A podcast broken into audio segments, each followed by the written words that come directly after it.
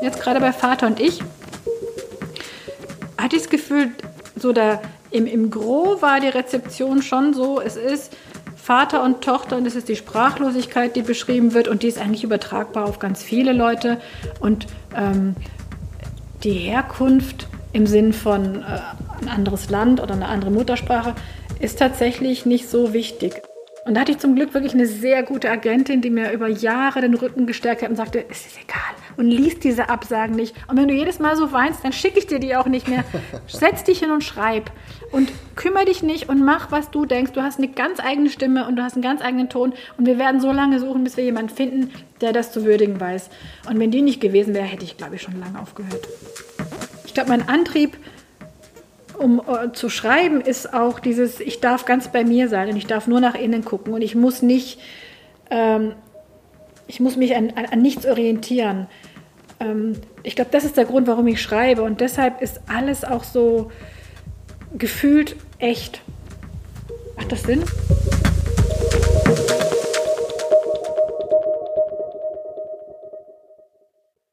Herzlich willkommen zum Berliner Zimmer, dem Podcast über das Lesen und Schreiben.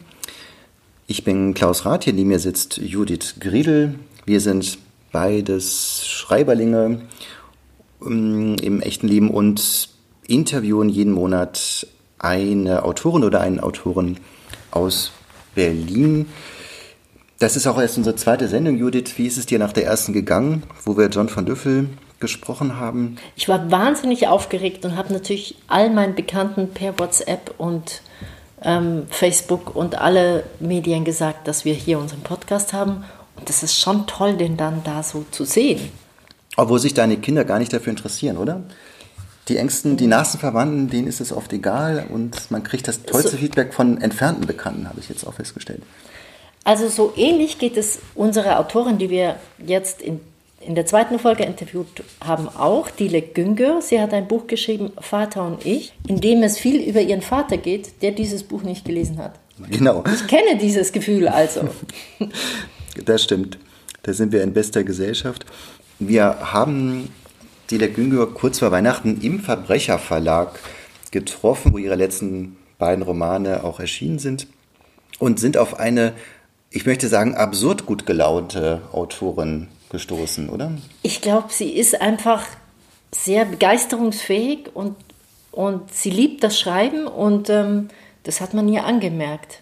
Und sie, sie war einfach sehr, sehr lebhaft. Also die hat mich mitgenommen.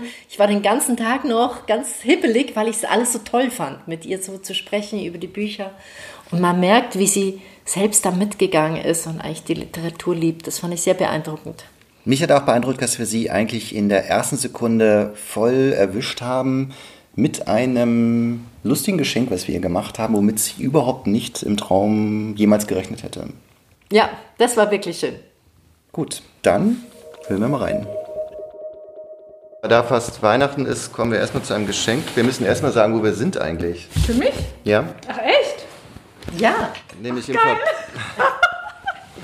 Naja, wir haben gedacht, dass ja. Die ähm, dass ja alle Schwaben. Made in Germany. Ja, und auch für den Export gemacht. Wir, wir sehen jetzt gerade Dilek Güngör, wie sie eine, eine Spätzle-Presse, ein Spätzle-Hobel, ich weiß gar nicht, wie man das nee, genau nennt. Presse. Presse. Soll ich mal auspacken? Ja, auspackt. Und es ist nämlich ein riesengroßes Gerät, muss man sagen. Und sie freut sich wirklich. Ja. Allerdings isst in meiner Familie außer mir niemand gern Spätzle. Ich mache sie trotzdem. Super. Dann drückt man hier den Teig so durch. Kennen Sie wahrscheinlich auch, oder? Ja, ich mache die nur nicht selber. Ich meine, ich denke mir immer, ich könnte mir auch ins Knie schießen. Also. Ich mache ganz viel selber und es isst dann niemand. Meine Kinder essen dann Haferflocken oder sowas. Wir haben noch ein zweites äh, äh banales Nebengeschenk. Das ist, Wie viele äh, Geschenke Das ist mir ein Spaß, nein, aber es dockt ein bisschen an. Äh, Sie sind auch die Einzige, die das Geschenk verstehen könnte. Wenn Sie Wer auf die letzte Seite blättern. Von, egal von ja, oder, oder, auf, na, oder auf die erste. Das ist, glaube ich, ganz. Ah, früher war es immer auf der letzten. Das Löschblatt? Genau. Ja. Weil wir natürlich Ihren aktuellen Roman ganz genau gelesen haben. Schreibe ich das da? Und die Hauptfigur sammelt nämlich Löschblätter. Jetzt müssen wir Ihnen schon Ihren eigenen Roman erklären. Das ist, das ist aber immer so, wirklich. Ich erinnere mich an nichts. Aber haben Sie nicht selber auch dann Löschblätter gesammelt? Ich habe sogar, kommt man sonst auf die Es Idee? gab tatsächlich einen Schreibwarenladen in Schwäbisch Gmünd, da konnte man so eine ganze Kladde voll Löschblätter kaufen, weil ich hatte ja gar nicht so viel Hefte, dass ich dann so viele Löschblätter haben, hätte haben können. Und dann sind wir in diesen Laden, meine Freundin und ich, und haben uns mit unserem Taschengeld so ein Heftchen Löschblätter gekauft. Dann hatten wir gleich 30 Stück auf einmal. Das haben wir jetzt auch gemacht. Wir haben hier, wie viel? Zwei, vier, sechs, acht kleine DIN A5-Heftchen, richtige Schulhefte, ähm, wo hinten eben oder vorne die verschiedenfarbenen Löschblätter sind. Perfekt. Ich weiß auch gar nicht, warum ich die so mochte, weil eigentlich sind die ja relativ hässlich, oder? Ich meine, diese Farben sind jetzt nicht so ansprechend. Das aber sind immer fand, so Graufarben. Ne? Ja, ne? das ist nie, nie was ich Leuchtendes. mochte die irgendwie. Ich glaube, es war der besondere Verlauf der Tinte, wenn man direkt draufgeschrieben ja, hat, wozu sie ja nicht gedacht sind eigentlich. Ja, das stimmt. Also. Vielen Dank. Hatten Sie noch mit Füller geschrieben? ja. GH oder Pelikan? Ich hatte erst GH und immer die Kinder beneidet, die Pelikan haben. Und dann habe ich auch irgendwann Pelikan bekommen. Dann später Lami. Das war bei mir derselbe Prozess. Also Wahrscheinlich sind alle Hersteller auch in Baden-Württemberg beheimatet, oder? Die ich ganzen Hidden Champions. Aber das weiß ich nicht. Das werden spätere Biografen herausfinden. Wir sind im Verbrecherverlag, müssten wir vielleicht noch kurz erwähnen. Genau, mitten in Berlin-Kreuzberg in einem Aufgang 3, in einem Hinterhof, wo man sich leicht verlaufen kann. Ein schöner Hinterhof mit Efeu bewachsen und ähm, Ziegelsteine. Und wir sitzen vor einer Schultafel, denn hier findet auch noch Deutschunterricht statt. Gehört irgendwie zum Verbrecherverlag. Und es ist ein altehrwürdiger Verlag. Also so lange gibt es den auch noch nicht, in den 90ern gegründet. Und da ist eben das Buch erschienen, Vater und ich, von Ihnen.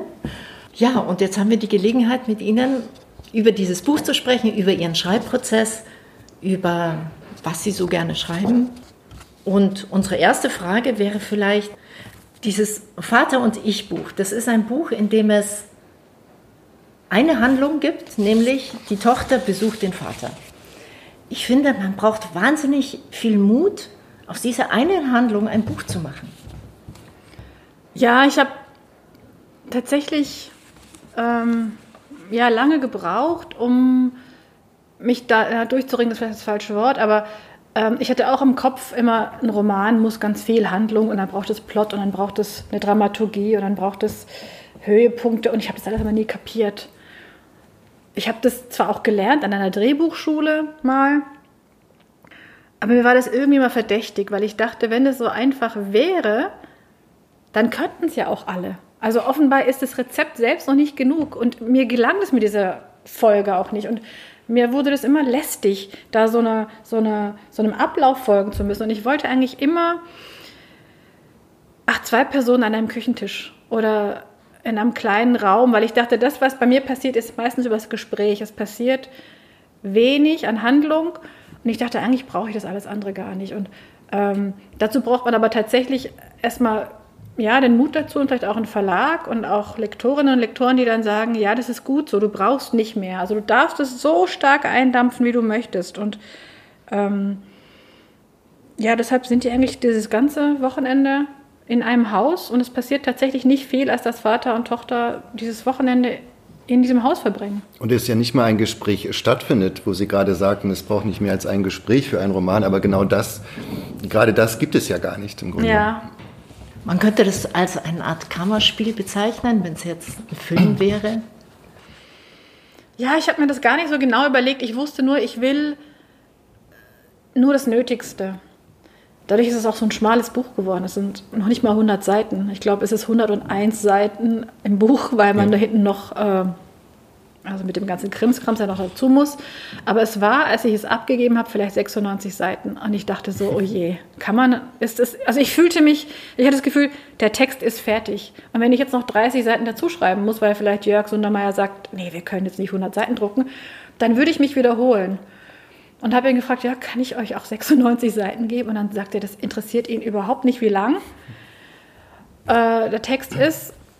Und ähm, ja, also dadurch, dass so wenig dass ich versucht habe, so konkret und so präzise zu schreiben und so genau, wie es für mich geht und eigentlich immer bei jedem Überarbeitungsvorgang auch gestrichen habe, wurde das immer kürzer. Also der Verlag hat gesagt, vollkommen okay. Ich glaube, das ist relativ selten. Also ich kenne im Buchhandel wenig Erzählungen oder kleine Romane in der Länge, weil das machen, machen die Verlage nicht mit.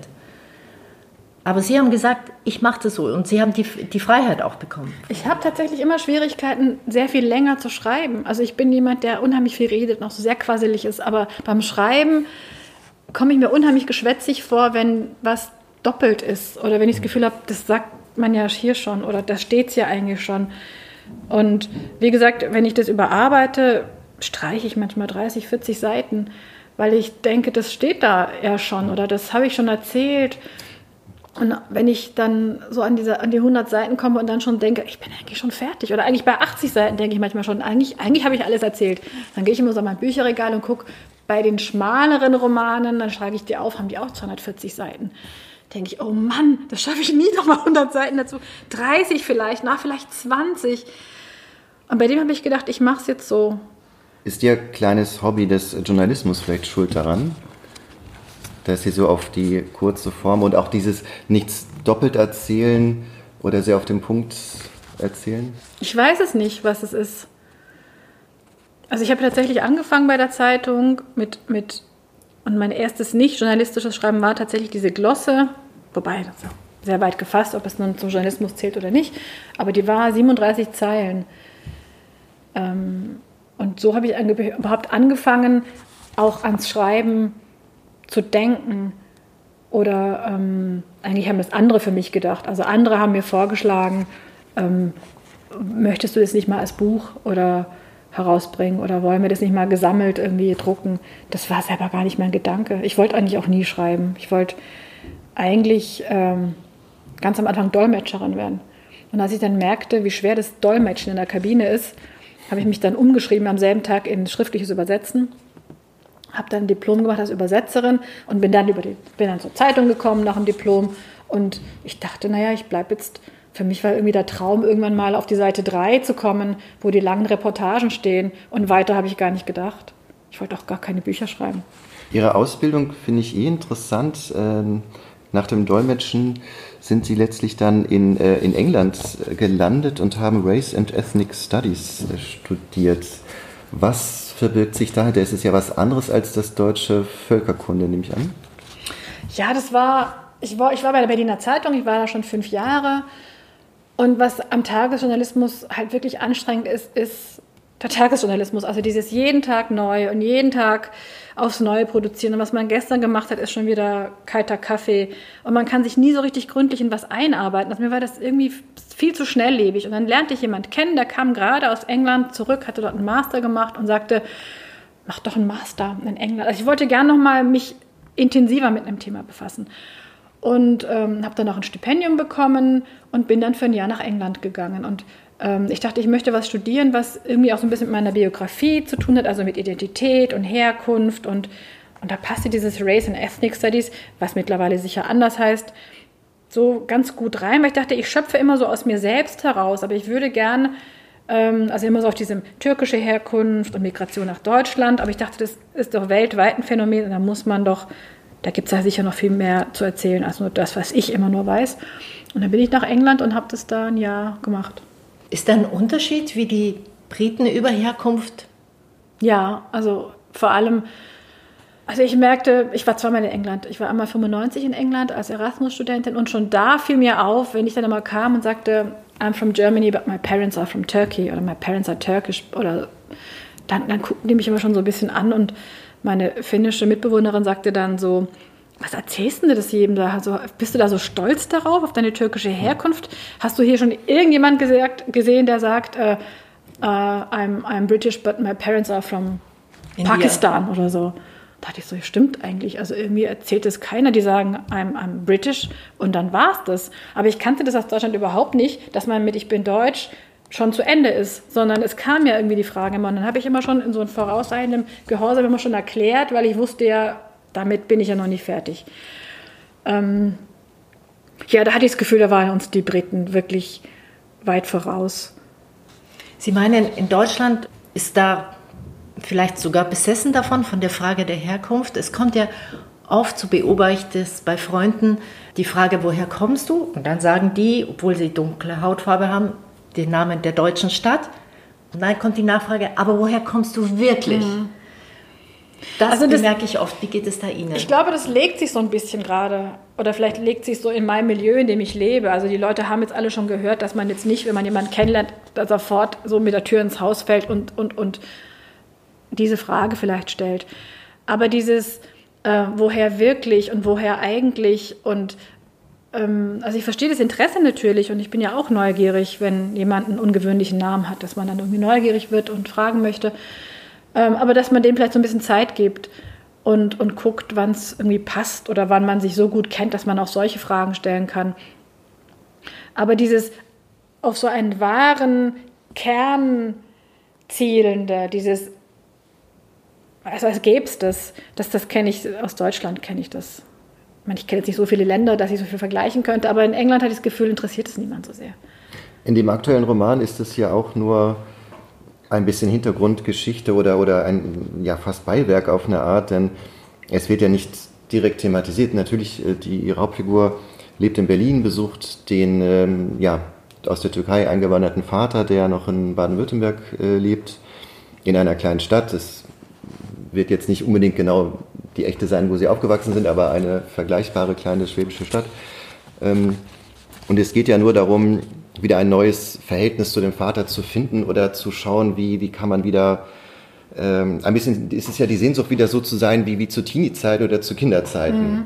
Und natürlich funktioniert das nicht, weil die Tochter jetzt eben erwachsen ist. Das wird gar nicht genau genannt. Ich würde schätzen, vielleicht ist die Hauptfigur in den 30ern oder so. Ich glaube, so exakt wird es nicht, nicht geschrieben.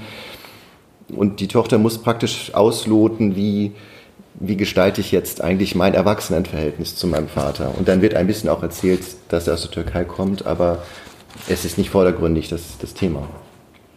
Ja, ich glaube, dass das Türkische das Thema ist, habe ich, glaube ich, in dem Vorgängerroman mir so ein bisschen von der Seele geschrieben in Ich bin Özlem, wo es sehr darum ging, also dieses Herkunft und Identität und woher bist du wirklich und und dann war ich also, nachdem das erschienen war, hatte ich das Gefühl, das ist jetzt erzählt und jetzt kann ich endlich, hatte das Gefühl, ich habe mir so ein bisschen den Weg freigeschaufelt, jetzt kann ich endlich die Dinge schreiben, die mich interessieren, oder das andere hat mich auch interessiert, aber ähm, es ging jetzt vorrangig um diese Tochter-Vater-Beziehung und dass der Vater ähm, aus der Türkei kam vor 50 Jahren. Das ist, wie Sie sagen, das ist halt ja, in der Biografie so und das habe ich dann also auch übernommen in den Roman. Das ist halt so, aber es ist überhaupt nicht das Thema und das ist auch nicht der Grund, warum die nicht mehr miteinander reden können. Also ich beschreibe ja dann auch, dass die Tochter dann ihr Türkisch verliert und äh, der Vater aber nicht besonders, also auch Deutsch spricht, aber nicht viel besser Deutsch lernt mit der Zeit. Und also es ist nicht der Sprachunterschied oder es ist auch nicht die Bildung. Also oft steht in Rezensionen, ähm, Tochter hat ähm, es geschafft, was mich mal so ein bisschen nervt. Also die Tochter ist, äh, die ist auch Journalistin. Die ist auch Journalistin, genau. Und ist es der Bildungsunterschied? Ist es der Aufstieg? Ist es ähm, das Milieu, das sie, also was, was, die versuchen auch, ich glaube, da ist auch immer so die Suche, was ist der Grund, warum die beiden nicht mehr können? Und es gibt eigentlich gar nicht den Grund. Und ähm, die Tochter fährt also zum Vater, um vielleicht auch diesem Grund so ein bisschen auf die Schliche zu kommen, aber sie merkt auch, es ist gar nicht das eine oder das oder das, sondern die sind auch beide, wie sie sind, so ein bisschen wortkarg und können halt miteinander nicht. Und man sieht an verschiedenen Szenen, dass sie sehr wohl gesprächig und auch so einen Plauderton haben können mit anderen Leuten, aber sie können es halt miteinander nicht. Und dieses Warum nicht, ähm, das ist eigentlich auch so ein bisschen eine Loslösung von diesem, von diesem wie muss ein Roman sein? Also, dass ein Roman auch ein Text sein kann, der einfach nur sucht und vielleicht auch gar keine Antworten bietet, aber diese Suche vielleicht so gestaltet, dass es interessant ist. Also, das muss nicht am Ende sein, ja, das und das ist passiert oder das ist der Grund und deshalb können die nicht mehr miteinander sprechen, sondern dieses Tag für Tag beieinander sein und es versuchen, aber es gelingt nicht und sie wissen nicht warum und trotzdem sind sie sich nah. Also, ich habe mich auf dieses, auf dieses Miteinander sein fokussiert und da braucht es dann gar keine Handlung mehr. Und genau, also das, das Türkische ist dann halt so im Hintergrund. Wie erleben Sie das bei Ihren Lesungen? Das ist ja der direkte Kontakt zum Publikum. Fragen die viele Fragen nach der Herkunft oder geht es um die Familie oder? Es ist tatsächlich weniger geworden. Also ich habe ähm, schon lange, also ich habe damals die Kolumnen sind das Buch erschienen, dann hatte ich noch einen Roman beim Piper Verlag 2007 und ich hatte das Gefühl, mit den ersten Büchern hat das Thema des Romans oder auch die gesammelten Kolumnen, haben die Leute relativ, also in den Fragerunden hinterher wenig interessiert. Also es ging wirklich, sollte die Türkei in die EU oder ich bin Lehrer und in meiner Klasse ist ein türkisches Mädchen, die darf nicht mit zum Frankreich-Austausch oder zum, nicht zum Schwimmunterricht, was soll ich tun? Also da war ich so die Fragentante für alle möglichen Fragen, wo ich dachte, haben die noch keine türkischen Menschen gesehen in ihrem Leben, dass sie mich das alles fragen müssen. Und es wird aber tatsächlich mit der, also es ist mit der Zeit besser geworden. Jetzt gerade bei Vater und ich hatte ich das Gefühl, so da im, im Gros war die Rezeption schon so, es ist Vater und Tochter und es ist die Sprachlosigkeit, die beschrieben wird und die ist eigentlich übertragbar auf ganz viele Leute und ähm, die Herkunft im Sinn von äh, ein anderes Land oder eine andere Muttersprache ist tatsächlich nicht so wichtig. Also es wurde, glaube ich, schon so verstanden, wie ich mir gewünscht habe, dass die Leute das verstehen. Ich habe gelesen, korrigieren Sie mich, wenn es nicht stimmt, Sie hatten es ursprünglich als Road, Mo Road Movie, als, wie sagt man? Ja, für, ja. Als Road Movie für Road diese Novel. Geschichte, Road Novelle, äh, geplant ähm, und sind dann wieder davon abgekommen. Wie kam es dazu? Ich hatte damals beim Piper Verlag 2007 diesen Roman geschrieben, das hat einen ganz grässlichen Titel leider, Das Geheimnis meiner türkischen Großmutter und habe dann äh, einen neuen Roman geschrieben und das war schon so ein bisschen, damals hatte ich ähm, Little Miss Sunshine, den, den Kinofilm Film. gesehen, mhm. genau. Und da fahren die, genau, und dann fahren die mit äh, so einem VW-Bus durch die USA. Familie. Um die Tochter zur, zu, einem, zu einer Misswahl Genau. Und das ist ziemlich lustig. Und da ist ein Opa mit dabei, Vater, Mutter, Bruder und die Tochter. Und ich dachte, ich könnte ja äh, diese Familie aus der Kolumne, aus der Zeitung, in so einen VW-Bus packen und diese Türkei-Reise und die fahren alle miteinander in die Türkei. Okay. Und, und dann merkte ich aber, das ist mir zu slapstickhaft. Und der Lektor damals am Piper Verlag sagte, du hast da viel zu viele Leute, dir geht's, glaube ich, nur um Vater und Tochter. Warum schmeißt du die anderen nicht alle raus? Dann dachte ich. Also der schuld, der Lektor. Ja, der hat das gesehen, bevor ich es gesehen hatte, dass ich eigentlich die anderen, die sind eigentlich überflüssig. Dann habe ich die alle rausgeschmissen und dann sagte der Verlag, ja, jetzt hast du es umgeschrieben, aber leider gefällt es uns jetzt doch nicht. Und dann saß ich also da mit diesem Manuskript und es war Vater und Tochter und ich hatte die tatsächlich ins Auto gesetzt und die fahren in die Türkei, um die Wohnung, die sich die Eltern damals gekauft hatten, für den Fall der Rückkehr oder für die geplante Rückkehr in die Heimat, um dort zu leben. Und die Mutter stirbt und die wollen dieses, diese Wohnung loswerden. Und Vater und Tochter fahren zusammen, äh, sind dann vier, fünf Tage im Auto unterwegs. Also der Gedanke war schon da. Die sind eingezwängt auf engem Raum und müssen miteinander diese Zeit überstehen. Und dann hatte ich aber diese Schwierigkeit, okay, die unterhalten sich im Auto und jetzt müssen sie aber abends ein Hotel suchen. Und das machen sie im Hotel reden. Und dann, was passiert jetzt? Jetzt gehen sie morgens ins Frühstücks, in den Frühstücksraum. Warum müssen die denn unterwegs immer ein Hotel suchen und aussteigen? Und im Grunde will ich die doch nur zusammen haben. Aber ich hatte das damals noch nicht begriffen oder noch nicht. Ich hatte, glaube ich, noch keine Form, wie ich etwas schaffe, wo die beiden aufeinandergestellt sind und, und eben nicht mit, gibt es überhaupt in Zagreb einen Flughafen und all diese Sachen sich überlegen müssen. Und dann wollte das kein Verlag, also ich habe das dann anderen Verlagen angeboten und kein Mensch wollte das haben. Und dann habe ich gedacht, okay, dann habe ich diese Drehbuchausbildung gemacht, dachte ich, ich mache es als Drehbuch vielleicht und habe dann Vater und Tochter als Drehbuch, wollte auch niemand haben. Dann habe ich was ganz Neues geschrieben, wollte auch niemand haben. Es ging also wirklich über Jahre, dass meine Sachen abgelehnt wurden von allerlei Verlagen. Und da habe ich aber irgendwann auch gedacht, so jetzt, ich glaube, ich kann es gar nicht. Dieser Großmutterroman war irgendwie ein Erfolg. Das ist dir einmal gelungen, aber eigentlich kannst du es nicht. Und ich hatte wirklich auch schon die Hoffnung verloren und, und ach, ich war auch so deprimiert und ähm, dachte, naja, jetzt machst du was anderes. Und ich weiß gar nicht, wie das mit dem, ja, ich habe dann angefangen, so Miniaturen zu schreiben, also einfach so kurze Texte. Für sich selbst oder für die Ja, Zeitung? ich hatte für mich selbst und ich hatte so den Arbeitstitel wofür ich mich schäme. Das waren so, so kleine Situationen, wo man merkt, man ist nicht wie die anderen oder wo man das Gefühl hat, ich bin die mit dem GH-Füller, nicht die mit dem Pelikan-Füller. Also so ganz kleine Szenen, an denen man als Kind seine Scham so festmacht oder dieses, äh, die haben richtige Schlittschuhe und ich habe geliehene Schlittschuhe und all so kleine Szenen. Und dann hatte ich so 40, 50 Seiten Ähm, und dachte, das kann vielleicht doch eine Geschichte werden. Vielleicht brauche ich diese Szenen für den Roman. Und da kam eben äh, Ich bin Özlem, ähm, kam dabei heraus, wo es auch ganz viel um Scham, irgendwie eine Herkunft und ich bin nicht wie die anderen und die anderen nehmen mich nicht, wie ich bin. Das ist auch in einem, in einem Streit gipfelt zwischen sozusagen den Bio-Deutschen und den Genau, die, die Heldin glaubt eigentlich, sie ist wie die anderen und äh, lebt ja auch wie alle anderen. Und dann gibt es aber trotzdem diesen Moment, wo sie von ihren Freunden zurückgeworfen wird auf dieses, ja, aber du bist auch doch anders. Oder für wir, wir, wir schauen auf dich trotzdem mit dem fremden Blick. Ich habe das mit Judith auch. Sie ist ja in Bayern aufgewachsen und erst als Erwachsene nach Berlin gekommen und hat hier mit, keine Ahnung, Ampeln, Verkehrsregeln, mit Messer und Gabelessen konfrontiert worden. Das hat letztlich, irgendwann hat es auch geklappt, aber. Ja. Aber auch klar, man ist hier wie im Ausland. Sprachlich. Sprachlich. Geht gar nicht. Problem. Aber vielleicht, bevor wir noch was von dem Buch auch hören, dass Sie auch ähm, etwas lesen, eine Frage. Sie haben gerade gesagt, ganz viele Ablehnungen kamen. Und das nagt natürlich am Selbstbewusstsein, ja. wenn ich Sie verstanden habe.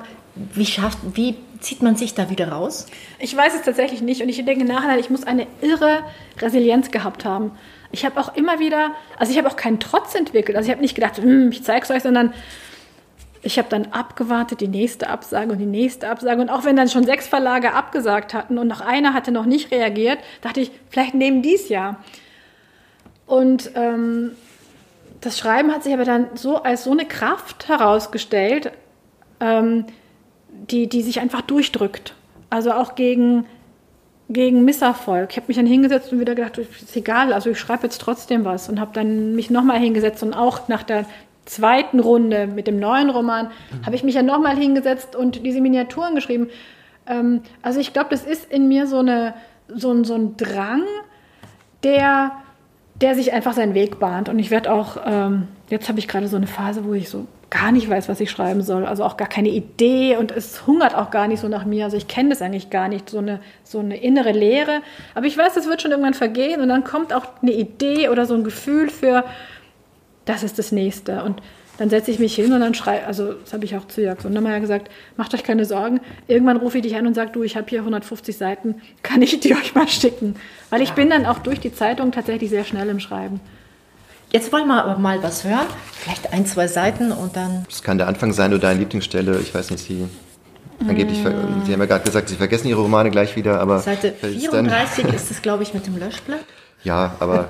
Die habe ich noch gar nicht vorgelesen. Darf ich den Anfang vorlesen? Ich glaube, das ist einfacher, um, um so reinzukommen. Ja. Bei uns geht es ja darum, weil wir ja auch selbst äh, schreiberisch aktiv sind. Äh, wir haben uns natürlich ein bisschen, nein, ich will nicht sagen gewundert, aber wir waren ein bisschen überrascht über ihre besondere Ich-Erzähl-Perspektive, die ja sehr besonders ist und die man eigentlich hören muss, weil es schwer zu erklären ist. Ist ja nicht eine normale Ich-Erzählerin, sondern okay. sie spricht ja im Grunde ihren Vater an. Lass uns mal hören. Aber genau, wir hören noch rein. Soll ich diese eine Seite lesen oder mehr? Mit der einen Seite, glaube ich, kommen wir ganz gut okay. zurecht. Ja. Wann haben wir aufgehört, miteinander zu sprechen? Als ich zwölf wurde oder dreizehn? Oder erst später, als wir schon übers Ausgehen stritten und übers Abends wegbleiben? War ich eines Morgens in die Küche gekommen und hatte mich gewundert, warum du nichts sagst? Hatte ich dir beim Brotabschneiden etwas erzählt und du hattest nur Ja gesagt oder Hm oder nichts? Wäre es so gewesen, wüsste ich das. Ich würde mich an den genauen Tag, an den Moment erinnern, daran, was es an dem Morgen zum Frühstück gab, was du tatst, welches Hemd du trugst, wohin du sahst und wohin ich sah, ob ich meinen Satz wiederholte oder nur dachte, ich hätte etwas falsch gemacht. Ich hatte nichts falsch gemacht, auch du hattest nichts falsch gemacht. Trotzdem war es vorbei. Kein Huckepack mehr, kein Rangeln, kein Kitzeln, kein Kuscheln, keine Wasserschlachten. Keine hartgekochten Eier im Bett. Du hast heute Nacht ein Ei gelegt. Was haben wir gelacht und gekreischt und den Scherz jedes Wochenende wiederholt. Jedem Gast, der über Nacht blieb, schmuggelten wir in aller Frühe ein Ei unter die Decke und fanden es beim Wecken. Guck mal, ein Ei. Beim Frühstück legtest du es in deine Hand, schlugst es mit dem Messer, zack, in zwei und dann unserem Gast auf den Teller. Bitte schön, dein Ei, frisch gelegt. Sehr schön, ja. Und der Clou liegt ja letztlich darin, dass ähm, das ist ja jetzt fast wie ein, ein, ein innerer Monolog und das also ist ja eben die Tochter, die spricht und die jetzt zum Vater unterwegs ist und natürlich dann auch mal schon mit dem Vater spricht oder interagiert, sagen wir mal. und dann aber weiterhin auch manchmal diesen, diesen inneren Dialog weiterführt oder diesen inneren Monolog weiterführt. Und ihn auch wirklich anspricht. Also sehr eine Du-Perspektive, wie man einen Brief schreiben würde. Und dann wechselt das wieder in einem Buch und in Schreibratgebern liest man ja manchmal, man darf es auf keinen Fall wechseln. Die Perspektive ist verwirrend. Also es war überhaupt nicht so. Man liest dieses Buch wirklich, ich glaube, ich habe es atemlos in zwei Stunden gelesen. Nichts war verwirrend. Und es ähm, funktioniert, genau. Es geht, es, es geht perfekt auf. Und das, es fließt ähm, wirklich wunderschön. Aber das kann man nicht voraussehen, finde ich. Aber jetzt haben wir ja erfahren, dass das ja quasi schon die 38.000. Fassung ist von allen Versuchen, diesen Stoff so in eine Geschichte zu Ja, aber trotzdem fange ich jedes Mal komplett neu an. Also das, ich weiß, ich wollte eine Geschichte erzählen, Vater und Tochter, sie ist bei ihm und ähm, sie finden es aber am Ende nicht heraus. Also es wird nicht psychoanalysiert, sagen wir mal so. Nicht, das, es wird nicht weiter. Ja, und ich, genau, und ich, ich mehr weiß ich auch meistens nicht, wenn ich anfange. Ich weiß auch nicht, also ich habe Freunde, die natürlich auch ähm, Schriftstellerinnen und Schriftsteller sind, die sagen dann, ich bin bei Kapitel 12. Da sage ich, woher weißt du, dass du bei Kapitel 12 bist und woher weißt du, wie viel es hat? Aber die, äh, das sind Briten und die äh, haben, das, also vielleicht lernt man das da auch anders oder vielleicht ist auch jeder da sehr individuell, aber die haben das sehr schön gegliedert schon mal. Die wissen, es wird so und so viele Kapitel haben. Dann gibt es einen First Draft, Second Draft. Also die schreiben eine Fassung komplett zu Ende und überarbeiten diese komplette Fassung so derartig, dass sie vielleicht fast ein neuer Text werden. Und ähm, ich schreibe halt wirklich so lange an den ersten 20, 30, 40 Seiten, bis ich so den Ton gefunden habe oder bis ich weiß, so wird es werden. Und also wie, wie, so ein, wie so ein Züglein, was man so auf so eine Schiene setzt, das muss erstmal gut sitzen und dann kann man das so laufen lassen. Also ich bin niemand, der groß plant oder nachdenkt. Ich habe mir auch diese Perspektive nicht überlegt. Ich ich probiere dann aus und äh, manchmal mache ich es in Präsens, dann mache ich wieder in der Vergangenheitsform, dann lese ich, denke ich, nee, das ist blöd mit hatte und habe und lösche es wieder und, und schreibe so lange dran rum, bis es für mich gut klingt. Also ich lese nicht laut oder murmel so vor mich hin, wenn ich was mir selber vorlese, aber es muss für mich stimmig sein. Und dann ist mir dieses, dieses was Ratgeber, ich lese auch keine, also ich habe Ratgeber gelesen, als ich überhaupt auf keinen grünen Zweig kam. Da dachte ich, vielleicht muss man es jetzt doch mal machen. Ähm, aber ich, mich, mich, mich nerven Ratgeber, mich, mich hemmt das auch. Also wenn ich weiß, ich muss so ein, irgend so eine, so einem Raster folgen. Also es gibt bestimmt Leute, die das vielleicht, denen das, denen das so eine Stütze ist oder die wissen, okay, dann habe ich wissen so eine Orientierung im Kopf. Aber ich möchte einfach so vor mich hinwursteln. Und ähm, ich rede auch mit niemandem, wenn ich schreibe. Also ich frage keinen, ich gebe es niemandem zu lesen. Ich mache da so lange selber dran rum, bis es für mich gut ist. Und wenn ich das Gefühl habe, jetzt passt es für mich, dann gebe ich es Leuten, die, denen ich vertraue und bei denen ich weiß, ähm, die gehen auch sorgsam damit um und auf deren Meinung ich auch was gebe. Vielleicht wird jetzt Ihr Stil ja in einen Schreibratgeber aufgenommen demnächst. Jetzt, wo es so prima funktioniert hat und. Wer weiß, der, der, der dann keiner liest. Aber trotzdem dieses Ausprobieren und dann zur Form finden, das finde ich faszinierend, weil das muss man ja auch erst können. Also man könnte ja auch einfach sagen, ich bleibe jetzt bei dem. Also was wir in der Schule gelernt haben, ist die Er-Erzählung, ähm, also die Er-Perspektive oder vielleicht dann nochmal ich. Was war dein schönster Sommertag? so mussten wir alle in der Schule schreiben. Und dieses Ausprobieren, glaube ich, kann ich mir vorstellen, das ist nochmal so eine eine andere Perspektive, wenn Sie mir da vielleicht noch mal mehr Ich glaube, ich musste ausprobieren, weil ich ja gar keine Orientierung mehr hatte. Also ich habe so gemacht, wie ich dachte, wie man es machen muss oder wie ich es gerne gemacht hätte. Und dann sagten alle Verlage, also die unterschiedlichsten Absagegründe, passt nicht ins Programm oder es ist nicht Unterhaltung und es ist nicht Hochliteratur oder es ist zu wenig welthaltig oder also und ich habe mir das auch wirklich sehr zu Herzen genommen, habe mir diese Absagen ausgedruckt, habe geguckt, ah, es müsste so und so und so und dann mache ich dann habe ich es versucht umzuschreiben, wenn so ein Verlag mir so eine Eindeutung machte, sie könnten es vielleicht ab Seite 70 vielleicht sollte ich das so und so und merkte aber nicht, das ist wie ich dachte dann nein, das ist wie wenn jemand sagt, ich bin hier nicht verliebt und du bist aber nicht in den verliebt, dann sagst du halt, ja, ich glaube, das wird mit uns nichts, weil du machst nicht so gern Sport. Und dann würde es auch nichts helfen, wenn der jetzt anfängt, Sport zu machen, sondern man braucht irgendwie eine Begründung, warum man dieses Manuskript nicht mag. Und da hatte ich zum Glück wirklich eine sehr gute Agentin, die mir über Jahre den Rücken gestärkt hat und sagte, es ist egal, und liest diese Absagen nicht. Und wenn du jedes Mal so weinst, dann schicke ich dir die auch nicht mehr. Setz dich hin und schreib. Und kümmere dich nicht und mach, was du denkst. Du hast eine ganz eigene Stimme und du hast einen ganz eigenen Ton. Und wir werden so lange suchen, bis wir jemanden finden, der das zu würdigen weiß. Und wenn die nicht gewesen wäre, hätte ich, glaube ich, schon lange aufgehört auch ein Liebesbeweis, sowas zu sagen, wo wir schon mit den Vergleichen zur Liebesbeziehung sind von Autorin und äh, Verlag. Also ich meine, was Ihnen Ihre Agentin gesagt hat, das ist ja... Ja, es ist ein unglaubliches Vertrauen und das ist eigentlich das, was mich auch, das braucht wahrscheinlich auch, das ist das, was wahrscheinlich alle Menschen am meisten bestärkt, wenn man sagt, guck nicht nach links und rechts, guck nicht, wie es die anderen machen, leg diese Ratgeber weg, mach, wie du denkst und konzentriere dich auf deine Arbeit. Also das führt bei mir zu den besten Resultaten, weil dann habe ich das Gefühl, ich kann so ausatmen und ich muss mich nicht vergleichen und ich muss mich nicht selbst geiseln, sondern ich kann mich ganz mit dem befassen, was ich mache. Und das, ich glaube, diese Entspanntheit führt dann dazu, dass man wirklich so aus sich herausgehen kann und vielleicht auch was wagt. Und das Wagen muss gar nicht äh, ein großes Risiko sein, sondern dass man traut, mit seiner Stimme zu sprechen und sagt, okay, ich bin halt nach 96 Seiten fertig. Und gab es auch gar keine Hemmung, über den Vater zu schreiben? Ich meine, er lebt ja noch. Nee, ich habe ja tatsächlich diese allererste Zeitungskolumne, das waren so Glossen, also diese ganz kurzen, auch über so eine Vater-Tochter. Dialoge waren es ganz kurz, immer lustig. Und, und wenn jemand so ein bisschen auf die Schippe genommen wurde, dann war es immer ich selbst. Und mein Vater kriegt die Berliner Zeitung oder kriegte damals die Berliner Zeitung nicht. Und dann habe ich ähm, die ausdrucken lassen auf schönes, festes Papier und habe es auch binden lassen und ihm zu Weihnachten geschenkt. Und dann guckte er sich das so an und sagte so, ja, schön, danke. Hat ihn, glaube ich, gar nicht so wahnsinnig interessiert. Und ähm, hat denn jetzt die Lesung in Schwäbisch Gmünd? Äh, die ist ja leider ausgefallen wegen so, Corona. Ah, oh Sonst wäre das, glaube ich, aber er sagte zu mir, da muss ich ja nicht mit, oder? Das, meine, er möchte sich ja nicht blamieren vor aller Welt, hat er gesagt. Nee, auch dieses Manuskript, das hatte ich ja, ähm, ich habe es meiner Mutter geschickt, als es äh, noch beim Verlag lag, meinte ich, zeig's Papa aber auch mal. Und ähm, ich glaube, sie hat so bis zur Hälfte gelesen, meinte sie, ja, ja, ich lese es noch, es liegt neben meinem Bett. Und ähm, dann, als es schon in Druck ging, und da war es ja eigentlich schon zu spät, ne? Also da habe ich, hab ich nochmal, ich habe es aber auch nicht über mich gebracht. Also ich wusste, es ist nichts drin, wo, wo, wo er sich irgendwie Sorgen machen muss oder so. Aber ich dachte, ich muss es ihm trotzdem nochmal sagen. Und es fiel mir total schwer und ich schob es auch ewig vor mir her. Und dann habe ich, du, es ist, äh, ich habe jetzt ein Buch geschrieben und es geht über so eine Vater-Tochter-Beziehung und so und vielleicht willst du es dir mal anschauen. Und er so, ja, Mama hat es ja schon da liegen. Und dann wusste ich, er wird es nicht lesen und er wird auch nie mehr dazu sagen als das.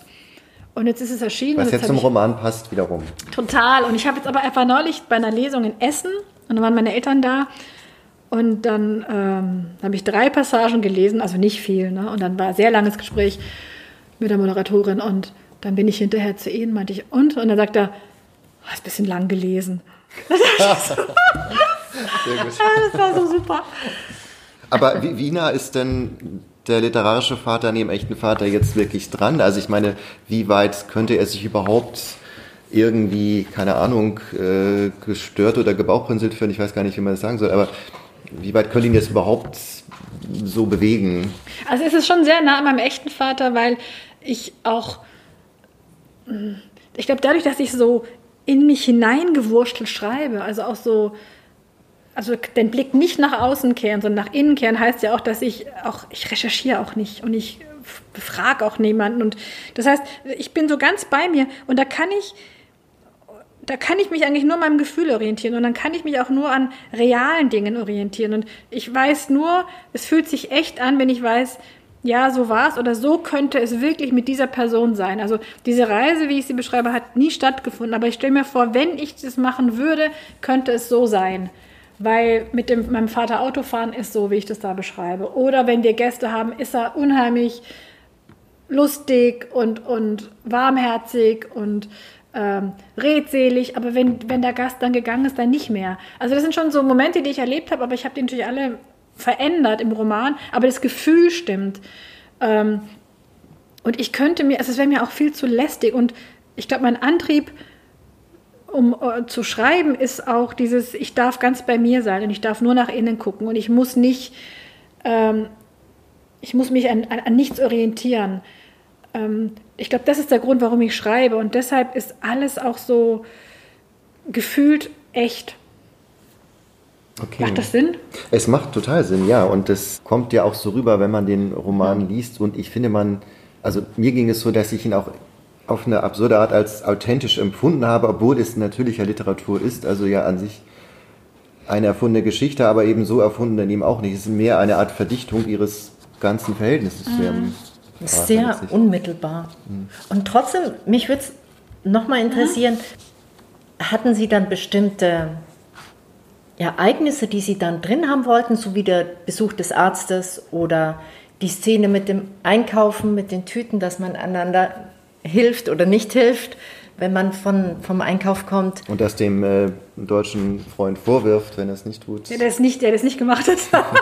Wobei ich finde, das hat nichts mit Deutsch oder Türkisch zu tun, sondern das ist einfach so. Ja, auch so diese, diese, die, die ist auch ganz vehement, ne? Das muss man so machen und das gehört sich. Du musst mir die Tüten abnehmen. Und der denkt so, hast du sie noch alle? Also ein bisschen Culture Clash ist ja dann so gesehen auch schon. Ja, aber auch, also da haben Sie schon recht, das ist tatsächlich. Mm, das ist nicht an, an, an Kultur gebunden. Das sind wirklich, nicht an eine bestimmte Kultur, nein, aber eine, eine gewisse familiäre ja, Kultur, sage ich mal. Also es sind so Eigenheiten dieser Personen. Der Vater ist halt so ein schweigsamer, ruhiger Typ und die Tochter ist es ja eigentlich auch. Also sie kann in ihrem Beruf zwar, äh, ist, ist sie eine gute Journalistin, aber sie kann mit diesem Vater nicht. Ähm, und das hat eigentlich mit der Herkunft oder mit der Bildung oder mit der Sprache eigentlich gar nichts zu tun. Nein, nein, aber das, was sie mitnimmt von eben zwar ihren türkischen Eltern, aber eben sie nimmt es nicht von dem Türkischen mit, sondern von der bestimmten Familienkultur, die ihre Eltern nun mal aufbauen. Ja, also so. einfach so Dinge, die man halt in der Familie macht, aber ähm, ja, die wir alle kennen. Ne? Also zu, das war immer so und sonntags wurde immer so und dann denkt man, ähm, also wenn man das jetzt so nie reflektiert hat, dann denkt man, so muss das auch in Zukunft bleiben. Aber Sie, ich, Sie wollten noch mal. Ah ja, zu der. Also ob Sie nicht doch im Kopf hatten, bestimmte Ereignisse, die will ich da reinbringen. Da brennt es in mir, die will ich. Ja, wichtig war mir zu zeigen, die Hauptfigur ist auch jemand, die nicht gut sprechen kann mit jemand, also die auch nicht weiß, woran, was diese Hemmung ist zwischen diesen beiden. Warum kann sie mit dem Vater nicht? Sie weiß es selber auch nicht und sie kann auch nicht. Und ich wollte so eine trotzdem so eine Warmherzigkeit. Ich wollte zeigen, dass die sich auch ohne Worte lieben. Also sie können sich es nicht sagen und sie können sich es auch nicht zeigen.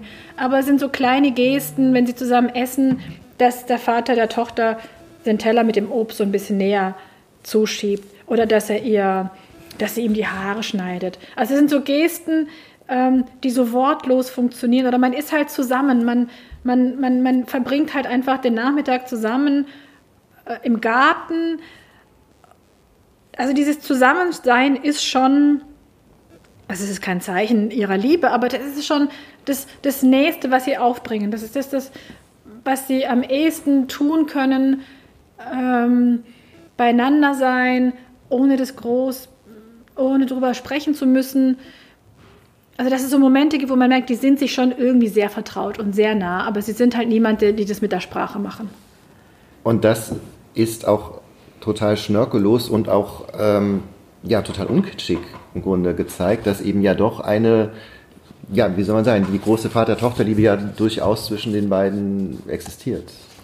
Ja, das Schnörkellos habe ich jetzt ganz oft gelesen und ich dachte am Anfang, also als ähm, ich anfing zu schreiben, ähm, dass ich viel zu unpoetisch wäre für oder dass es vielleicht einer der Gründe sei, warum meine Sachen immer abgelehnt werden, weil aber mir kommt es ganz oft sehr, also meine Schwelle für Künstlichkeit oder für gemacht oder für Affektiertheit ist sehr niedrig. Ich mag das sehr bei anderen Schriftstellerinnen und Schriftstellern, ähm, aber man muss es können. Und ich finde, wenn man es nicht gut kann, wirkt es ganz schnell unangenehm.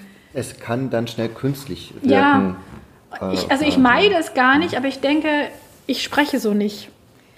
Und ähm, ich habe jetzt festgestellt, man kann auch mit einer schlichten Sprache schöne Dinge erzählen. Das äh, kann man auf jeden Fall ich sagen. Ich glaube, das ist auch so eine, ein bisschen Manko so in der Literaturkritik, dass man immer dann auf die Sprache geht, die dann poetisch sein muss oder so. Aber es geht doch darum, die, die Herzen zu erreichen. Und das schaffen sie durch diese unmittelbare Sprache. Ich ne, will es jetzt gar nicht mehr schnörkellos nennen, weil das nee, schon nee, so das besetzt ist. ist sondern unmittelbar. Ich frage mich auch, ob das vielleicht damit zusammenhängt, dass ich sehr viel Englisch lese und ich spreche sehr gut Englisch, aber trotzdem ist es für mich noch eine Fremdsprache. Es ist immer noch ein bisschen, also ich habe das nicht so durchdringen, durchdrungen mit Gefühl wie Deutsch zum Beispiel. Und ich habe das Gefühl, in Englisch kann man mit viel schlichteren Worten oder viel ein, also es ist ja immer he said, he said, he said, he said, ganz oft. Und trotzdem nutzt sich das für mich nicht ab und es, es wirkt für mich auch nie langweilig oder eintönig, sondern äh, vielleicht, weil ich die Sprache nicht gut genug verstehe, verstehe ich hinter diesen schlichten Worten immer noch viel mehr. Oder da baut sich trotzdem ein Bild in meinem Kopf dazu auf. Und das mag ich. Also ich mag Schlichtheit und ich mag Einfachheit und ich mag Reduziertheit und ich mag lieber ein bisschen weniger als, als zu viel. Würden Sie sagen, dass die britische Literatur oder englischsprachige Ihren Schreibstil beeinflusst hat? Vielleicht. Also ich orientiere mich nicht dran. Ich, ich habe da nicht daneben was liegen und denke, ich möchte so machen wie der oder der. Aber man, wonach beurteilt man, ob das gut klingt. Also was sind die Maßstäbe, kann ich Ihnen gar nicht sagen. Also ich lese mir das durch und denke so, nee, das, nee, es musste so. Und dann, ja, so klingt es besser. Und dann schreibe ich einen Absatz, denke ich, ja, ist total schön geworden. Manchmal funktioniert es nicht, aber ich bin jemand, der Worte sucht oder den richtigen Ausdruck oder der eine Pflanze nachschlagen würde oder sowas. Oder nachguckt, wie dieser Fahnen heißt. Oder es interessiert mich auch überhaupt nicht. Weil Sie das im Journalismus ja schon machen müssen und als Literarin dann gerade nicht wollen? Ja, ich glaube, das würde mich hemmen, wenn ich wüsste, ich müsste jetzt abklären, gibt es in Zagreb einen Flughafen? Kann die Tochter bei diesem Roadtrip unterwegs beschließen, der Vater geht mir so auf die Nerven, ich fliege jetzt zurück? Ähm, gibt es überhaupt einen Direktflug nach Berlin? Das ist alles lästig und Arbeit und hält mich vom Schreiben ab. Ich will, es hat also ich hatte ja auch die Möglichkeit gehabt, damals zum Radio gehen, zu gehen. Ich dachte, ich, du gehst nicht zum Radio, weil Radio ist immer noch mal, du hast ein Aufnahmegerät, das muss auch funktionieren. Du bist darauf angewiesen, dass die O-Töne gut sind, dass du keine Nebengeräusche hast. Und Schreiben war halt Papier und Stift und dann halt später mit Laptop. Also das, das mag ich, dieses sofort anfangen können, ohne Umwege.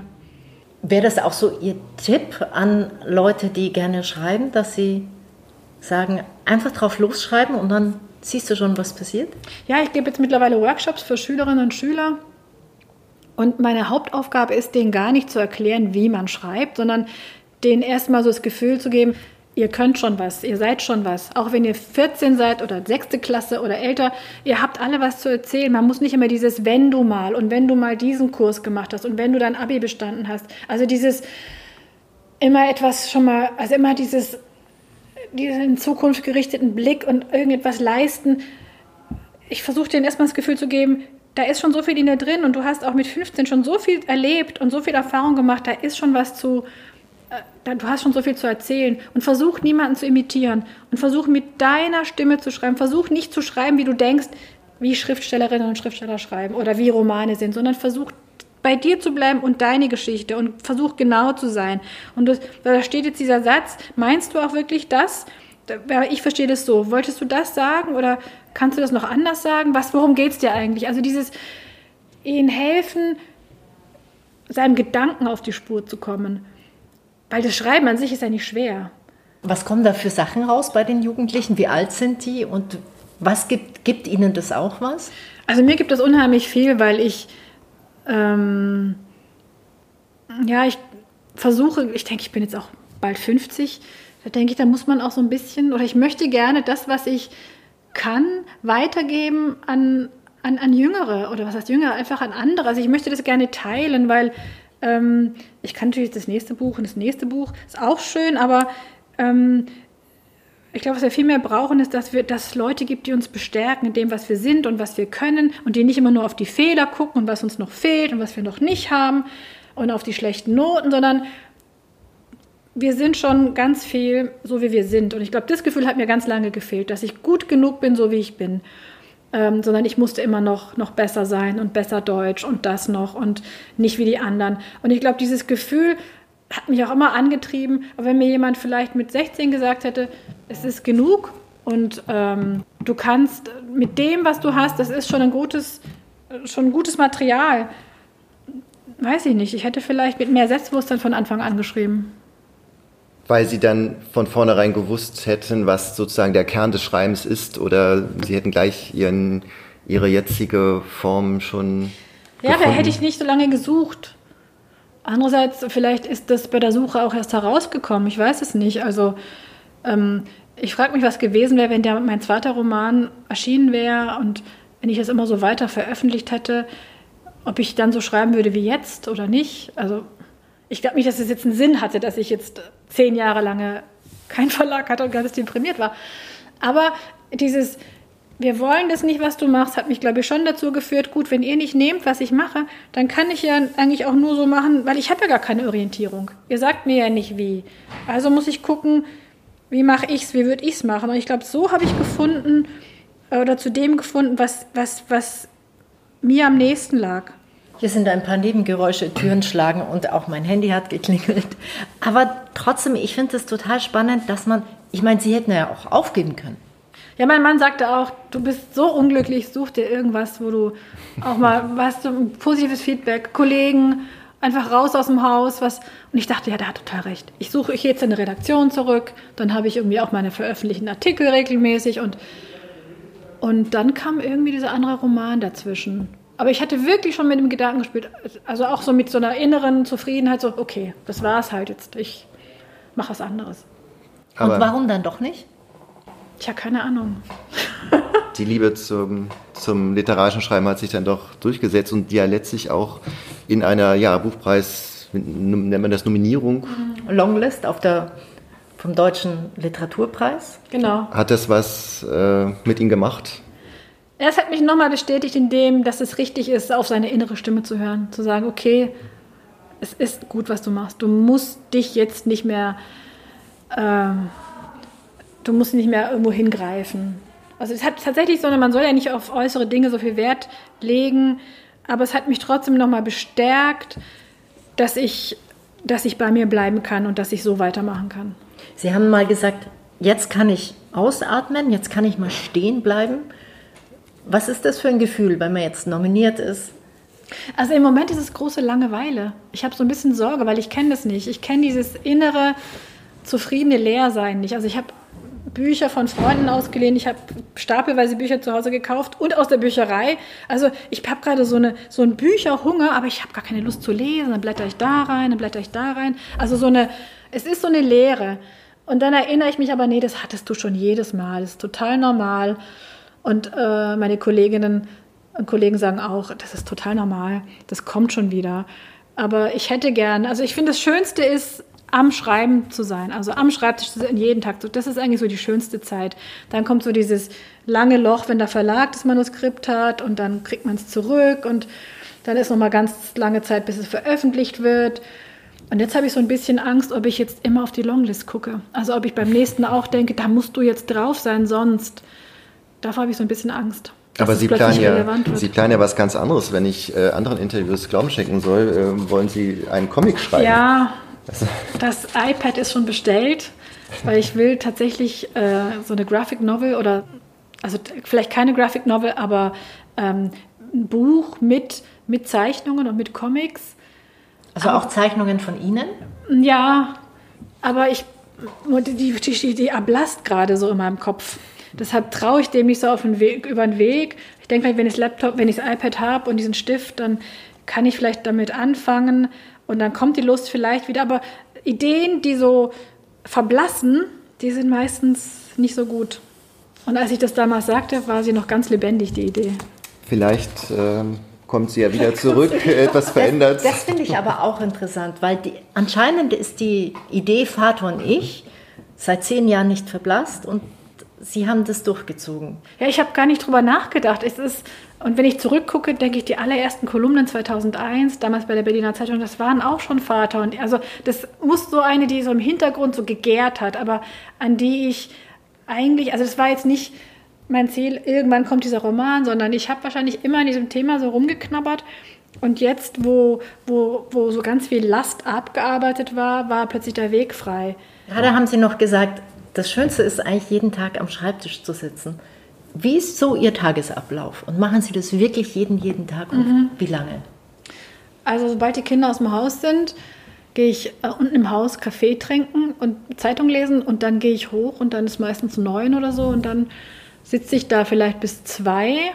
Manchmal sitze ich da länger, aber dann weiß ich schon, da habe ich mich selber ausgetrickst. Also dann schreibe ich zwar mehr, aber ich weiß, es ist dann auch Mist. Ähm, also mehr als so drei Manuskriptseiten werden es eigentlich nicht. Und bei dem tatsächlich weniger pro Tag. Ähm, Und dann kommen die Kinder und wollen dann essen oder Hausaufgaben. Verrückt. Gibt es dann Spätzle? Nee, also ich, ich koche wirklich Demnächst, sehr demnächst. gerne. Genau, nee, die Kinder essen dann Haferflocken oder Wurst aus der Packung ohne Brot ähm, oder Süßigkeiten. Und jetzt sind die aber schon so groß, dass sie mich am Nachmittag auch nicht mehr so sehr brauchen. Ich überlege, ob ich vielleicht jetzt meine Schreibroutine, ob ich vielleicht auch nachmittags arbeiten könnte oder so. Vielleicht könnte ich dann nochmal überlesen, was ich dann am Vormittag geschrieben habe.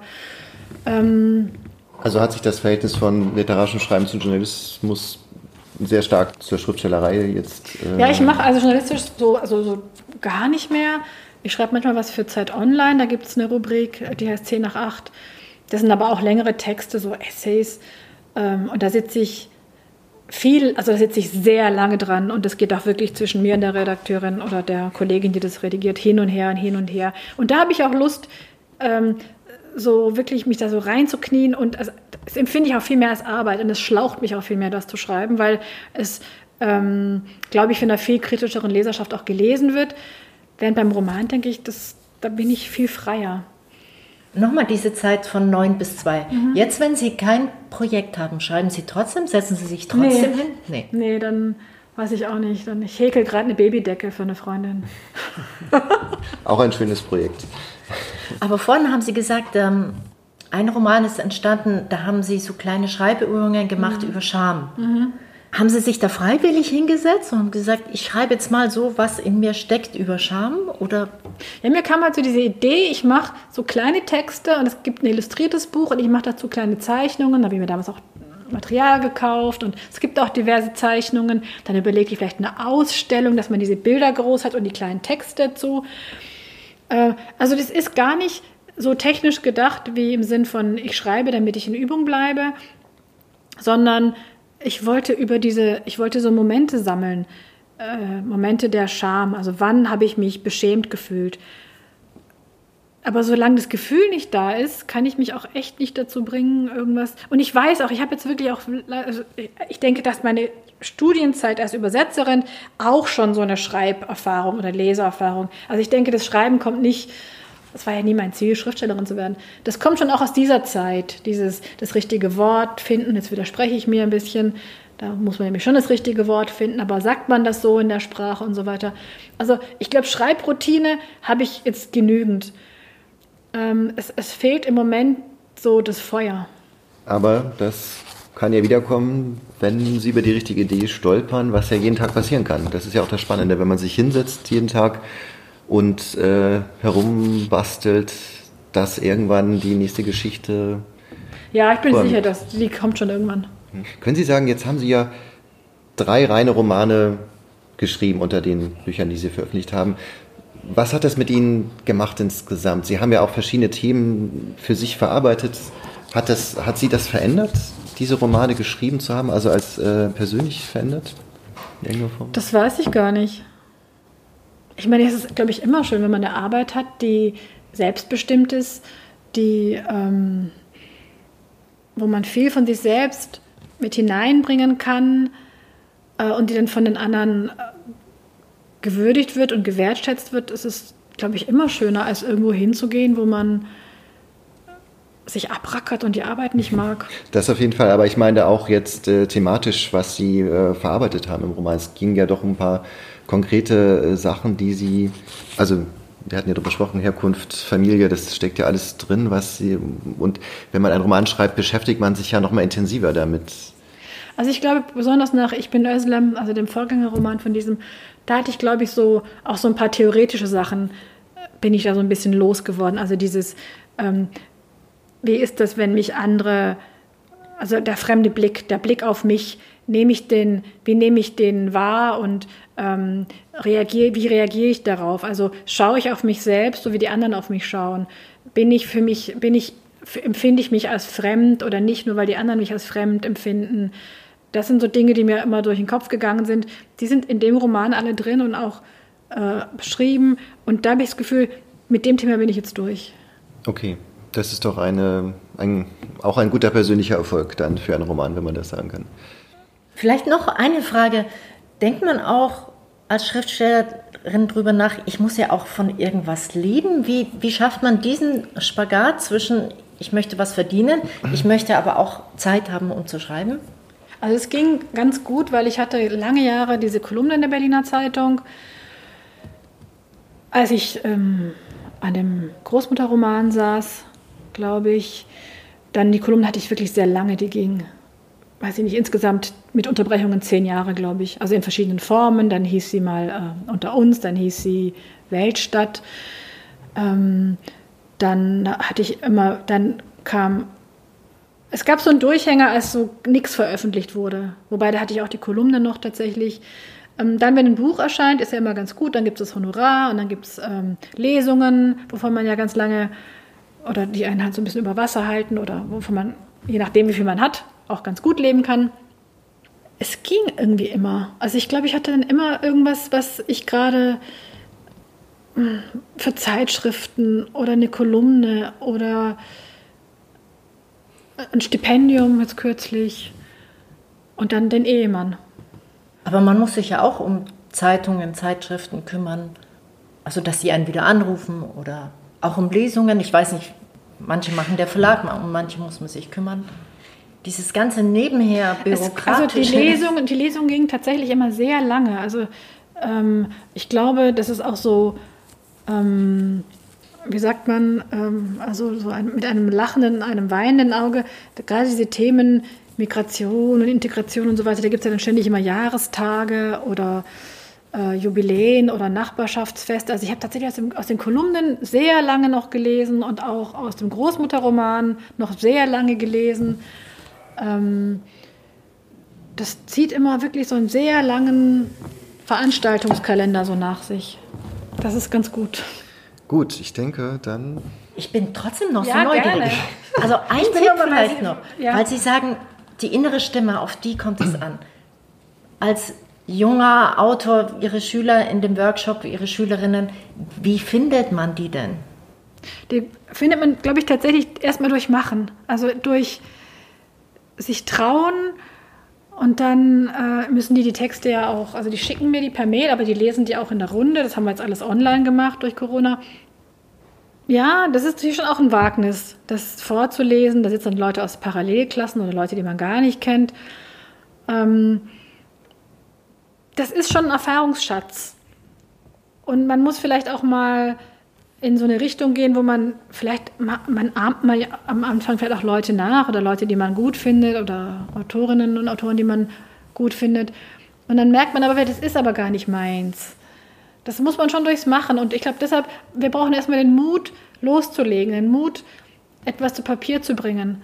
Ich glaube, nichts ist schlimmer als dieses ähm, Leute, die ewig Material sammeln oder ewig recherchieren oder nie zu Potte kommen, weil sie so viel Angst haben vor, vor dem Machen. Also ich habe immer gute Erfahrungen gemacht mit einfach ins kalte Wasser springen. Und auch wenn ich in die falsche Richtung geschwommen bin, dann schwimmt man halt zurück. Das ist nicht so schlimm. Also ich habe auch keine Angst, es falsch zu machen. Oder dass es dann, dann ja, verbessert man es halt wieder. Sonst redet man da ja so wenig drüber, finde ich, über das Schreiben, ja. über den Schreibprozess an sich. Und ich will ja auch was sagen, was irgendwie Hand und Fuß hat und nicht einfach nur so, das kommt einem dann schon, mhm. die Muße ja. oder so, weil die kommt ja überhaupt nicht. Kommt nicht, nee. Ja. Nee, vor allem nicht, finde ich, wenn man halt so einen Alltag hat mit Kindern und ja, aber die, doch, die, also das ist, glaube ich, auch noch, man, man muss es einfach trotzdem jeden Tag machen. Also wirklich ganz bürokratisch sich morgens dahin. Da gibt es so einen TED-Talk von Elizabeth Gilbert, die diesen Eat, Pray, Love Roman geschrieben hat vor 20 Jahren oder so. Und da sagt die auch, setzt sich jeden Tag hin. Es ist nicht so, dass einen das anspringt und dann ist man da mit seinem Glas Rotwein und dann kommt es. Das kommt so überhaupt nicht. Man muss es. Ich bin auch überhaupt niemand. Also als ich dann so monoton diese Kinderwegen durch Berlin geschoben habe, und da habe ich gedacht, ich, fände es so schön, wenn ich beim Kinderwagen schieben Ideen haben könnte oder mh, hm, nachdenken. Aber ich kann das nicht. Ich kann wirklich nur beim Schreiben nachdenken. Weil hätte ich ja quasi Kinderwagen schieben und Kind schläft und ich arbeite quasi im Kopf, aber das, das funktioniert bei mir gar nicht. Das ist bei mir auch nicht. Ich habe einen kleinen Hund und ich habe mir das auch so vorgestellt, als ich mir den angeschafft habe, ich gehe jetzt raus mit dem in die Natur und dann. Aber ich bin nur beschäftigt zu sagen, mit Nein, hierher, bloß nicht. Ja. Naja, wir hatten jetzt auch, und wir haben also nur drei Zimmer. Ähm, mein Mann saß im Kinderzimmer mit seinem ganzen Gerätschaft und ich im, an meinem Schreibtisch und dann Kinder zu Hause und ähm, ich saß am Roman Und dann, dann schrieb ich meiner Freundin, ich komme überhaupt nicht voran. Und alle sind so. Und dann sagt sie, schreib jeden Tag nur einen Absatz, hat sie gesagt. Nimm dir gar nicht viel mehr vor. Und es war so ein kluger Ratschlag, weil wenn man dann dran sitzt und drin ist, schreibt man ja dann doch mehr. Aber man hat, man hat nicht so das, ähm, diese, diese Hemmung dabei ja. oder diesen, diesen Stress, so, ich muss aber jetzt mindestens drei Seiten schreiben, weil gestern habe ich gar keine Seite geschrieben, ja, jetzt genau, muss ich doppelt so genau. viel schreiben oder dreimal so viel. Und wenn man sich wirklich nur sagt, nur einen Gedanken und einen Absatz und dann habe ich tatsächlich, und dann habe ich mir so eine, wir hatten haben so eine Schnur gespannt zwischen Bücherregal und Tür und dann habe ich so einen Laken dazu und wenn ich, so, wenn ich hier sitze, dann dürfte mich nicht stören. Und dann habe ich Kopfhörer und Musik, was ich sonst nie mache, aber da war das halt notwendig und dann habe ich... Ähm, da. Ich gehe sogar manchmal noch weiter und nehme ja, wenn ich irgendwie müde bin oder schlecht gelaunt, dann ich mir vor, okay, ich, ich mache nur Stichpunkte mhm. zu, zu dem nächsten mhm. Kapitel, nur Stichpunkte, mhm. nichts weiter. Und das, das schaffe ich auf jeden Fall. Das, das kriegt man auch hin, wenn man erkältet ist oder ja. sonst was. Und kaum hat man die Stichpunkte geschrieben, ach ja, jetzt, ah ja, nee, dann schreibe ich es doch schnell auf und dann, dann ja, stehen doch ja, schon drei Sätze da, so auf einmal. ich habe schon mal auch im Internet irgendwie jemand sagte, um, ähm, the 10-minute walk is better than the 40 minute run, nee, the 10 minute walk done is better than the 40 minute run not done. Also ja. dieses, ich habe jetzt keine Zeit, 40, aber dann lieber drei Dehnübungen auf dem Teppich ist immer noch besser. Und das ist so mein Lebens... Und nur so ein bisschen was schaffen, nur ein bisschen. Und dann wird's... Und auch wenn es nicht mehr wird, ich meine, ähm, Drittel ist auch an, an, an einer Woche drei Seiten. Das ist doch gut. Ja, okay. Das war's mit unserem Podcast. Wer wissen will, was, wen wir im Januar einladen, mit wem wir sprechen über Literatur und Schreiben, der abonniert am besten unseren Podcast auf mehreren Plattformen und auf Instagram und Facebook halten wir euch auf dem Laufenden, denn wir haben selber noch kein Aufzeichnungsdatum. Wir haben mehrere Anfragen, aber wir gucken eben, ähm, ob das alles so klappt. Und ganz besonders danken möchte ich unserer Producerin Branka Prilic. Genau, die das ganz toll gemacht hat, wieder mit der sensiblen Nachbearbeitung unserer beider Stimmen, damit wir ganz toll klingen. Und ja, dann wünschen wir einen ganz tollen Jahreswechsel. Tschüss.